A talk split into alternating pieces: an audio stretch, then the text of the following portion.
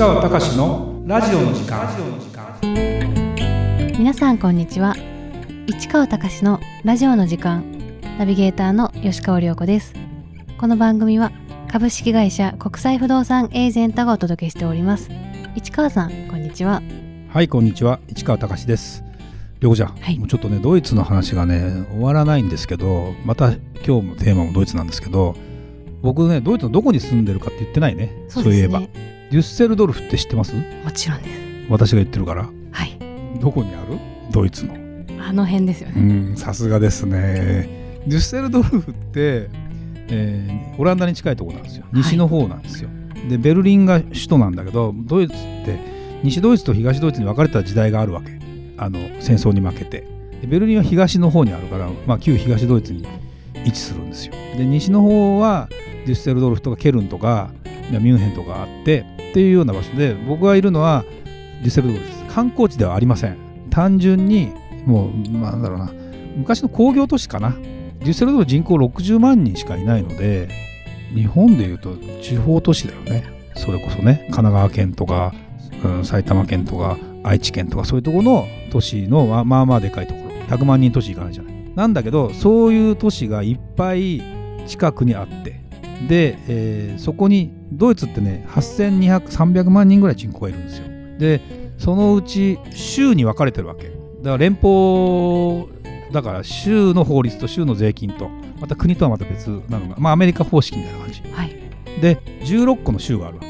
で8300万人を16個で割ると大体500万人ぐらいの計算に本来なるんだよね。均等で割ると。でもそのデュッセルドルフが位置するノルトライン・ベストファーレン州って言うんだけどそこの州は一番人口が多い。1800万人。小都市がいっぱい60万人ぐらいの都市がいっぱいあるわけ。でそこら辺サッカーチームも全部あるわけよ。あ日本人も今だからね多分サッカー選手日本代表になってる選手結構フランクフルトに行ってみたりドルトムントにいたり、えーゲルゼンキルヘンにいたりとかっていうでもこういうところに一人配属されると寂しいよなぐらいの余暇がない。日曜日休みなんですよ。あそうなんですスーパーも休み何にもやってない。まあ電車は動いてるしバスも動いてるしガソリンスタンドはやってるけどあのデパートがやってないのもなんとなく分かるかもしれないけどスーパーもやってないから。ちょっと辛いですね。でだから日曜日どうすんの？って出かけないらしいよ。だから観光地ねドイツも観光地がないっちゃなあるっちゃあるからそういうところ行ったらその一部はやってたりする例えばケルン大聖堂っていうねすごいこうなんていうのか有名なこう建物があるわけですよ。キリスト教の。そこはケルンの駅前にあるんだけど日曜日行きました。午後からやってますみたいな感じ。あだけど例えば飲食店もやってないわけ。マクドナルドもやってないわけ。だから本当にね出かけても何をするわけでもない。だからそれはもともとのそのキリスト教の考え方で1週間に1回は休みましょうっていうのがキリスト教の考え方だからそういうことなわけですよ。でそれをだから普通に考えればど日曜日やれば商売になるのになと思うことではなくてみんなで休みましょうになってるからまあそれでも生産性が高ければいいじゃんっていうような感じな国民なわけですよ。だから日本だと他がやってなければやっててもいいじゃん。まあトルコ人とか結構多いんですね。まあエリアにもよるんだけど。はい。全体の10%ぐらいはトルコ人かながいる場所があって。トルコの人は日曜日やってるからね。ケバブのお店はやってたり。あと中華料理屋さんはやってたり。あまああのそうね。日本食もやってるかなうんっていうような感じなんでやっぱりねなかなか面白いんだよね。でじゃあ今日の本題いきますか、はい。ドドイツなんですけど。えー今回は日本のナンバーワン商品はシャワートイレウォシュレットですがドイツにも TOTO の拠点は15年前からあるのに普及が進まないのはなぜというテーマです。えっ、とね外国人が来て日本でいきなりびっくりして帰るのがまあもう商品名出すけどウォシュレットなんですよ。はい。で中国人とか来てウォシュレット買って帰ったりしてるでしょ。でまあ涼子ちゃんがもう生まれて生活する時にはついてた、実家にはついてなかった。ねけどって感じ？はい。まあ、僕の時は和式トイレですから。まだあのいわゆるポットン便所みたいな。汲み取り式の。汲み取り式。だから当然ないんですよなんだけどで洋式便座になりでウォシュレットがつきでマンション業界に入りました。ウォシュレットってものが出始めました。その時はオプションでした。オプションっていうのはだからゆ別途有料でお金払ってくださいと。だから標準仕様ではありませんでした。って言ってるうちに標準仕様になりで街中の公衆トイレとかにもウォシュレットがつくようになり。で今日本の飛行機日本だとあの JAL とか ANA に乗ると飛行機の中もウォシュレットついてる。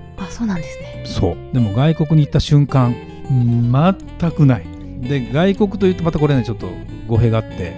まあなんだろうな。対処方法は、まあ、これちょっとね下世話な話になるけどやっぱりねもうウォシュレットに慣れるとただの紙で拭いてるとまああんまり気分も良くないしやっぱおお尻がから血が出たりするんですよね。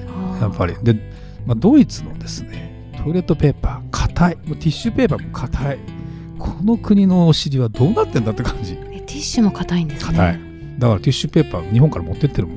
もうこれで鼻やったらちょっと鼻切れちゃうわみたいな。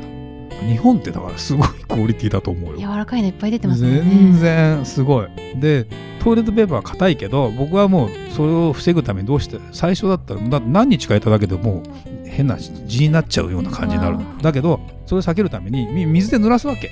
もうすぐ近くにあの大体トイレとお風呂と洗面一緒だからユニットバスっていうわけじゃないんだけど向こうの人は。でそれが届く時だったら水出すし届かなかったらこうペットボトルに入れてそこで水濡らして、うん。拭くとうまく取れるんだこれが。もうだから別にこう あのウォシュレットなくてももうある意味困ってはいないんだけどでもねなんでウォシュレットがねなかなか普及しないのかなと思いながらいてでまあドドイツにえーいる人にえー日本人だよ。もうずっとドイツにいるんだけどいやなかなか難しいですよと。あの一般大衆に広げるには全然あまあそれはその TOTO っていう会社はもう実は海外進出は結構前からしてて。で今でいうね調べたんですよ。売上の7割は日本なんだよね。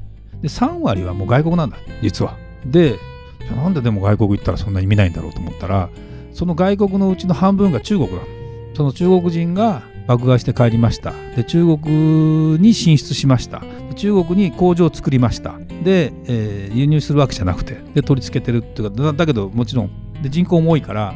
でその後ね東南アジアなんだ大体。東南アジア行くとまたなんかウォシュレットじゃないけどそういうシャワーみたいなものが便器にあるけどさ。最初これ何とか思ったんだけど。でフランスとかに行くともともと2個トイレがあって。なんていうの？お尻周りを洗うとかさ。それがあのビデっていう名前ですよね。だからはい。いうような感じになってるんだけどそれはまたちょっと貴族の世界だったりして。一般的な人だとなかなかだからでえーじゃあヨーロッパはどどのくらい普及してるのかっていうとですね海外のと TOTO の売り上げの中の何パーセントですかと。さっき半分が中国、はい。10%がアメリカぐらいは10%ぐらいなんですよ。そうは言っても。3%海外の中の30%のうちの3%だから TOTO の全売上げの中で1%しかない。確かに見たことがない。そういうものが普及しないのかなと思いながらでもね TOTO の拠点はドイツにあるんですよ。ヨーロッパ支店みたいなのが。15年前にあるのよ。2008年にある。なかなかそのコメントを見ていくとまだ時間がかかるかなみたいな感じ。で展示会に出品してみたりでもね最近言ってた日本に来た人がインバウンドで日本に来ました何に感動するか。もうトイレに感動する。でそれをなんとかならないかと思いながらもやっぱりそのそそこのぐらいしか供給されてないと商品があるわけじゃないし高いし壊れたのアフターの問題とかも多分あるだろうしなかなかそこから先まで大量生産には行ってない。もちろん現地工場を作ってやるっていうふうにやりたいって書いてある。ヨーロッパのそのコメント人だとね。から実際多分注文住宅とかで日本仕様みたくした人なんかはウォシュレット入れたりしてるらしい。だけどそんなのはさ一般的にはお目にかからない。で少なくとも公共的なところのトイレ1個もない。でホテルにもない。日本日光まあもう日光ホテルってなくなっちゃったけどあのデュッセルドルフは日本人が多いんですよ。実は。1万人ぐらい住んでいるの。で日本人街があって日本食のあのラーメン屋とか普通にある。で入ったら「いらっしゃいませ」って言うわけ新規に 2, 名様とか言うわけよ本当に。でも今お客さん大半はもう現地の人。なんだけどトイレにウォシュレットはない。っていう感じなわけ。なんだけどあるねレストランでね。トイレにウォシュレットを入れたらしい。もう大繁盛らしいよ。っていうふうに思うとやっぱね本来輸出すべきはねこれだよ。ーそうですね。大事なことですもんね。絶対大事。だからこれがもっとノーマルにならないと本当に海外の日本が海外に認知されるっていうことでいくとハードルは高いのかなと思うけどやっぱほらドイツのサッカーに日本代表が勝ち始めたじゃない。そんなことが起きてきたりスーパースターが、まあ、大谷選手はアメリカだしメジャーリーガーのでももうトップじゃない。そういうスーパースターが仮に日本で現れたりするじゃない。でサッカー選手もさ現れたりするんですよ。今世界一取る人とかさ。そうすると日本ってって話になってでそういう商品とかを持ち込んでって話になったらもしかしたら一気に増えていくのかもしれないし。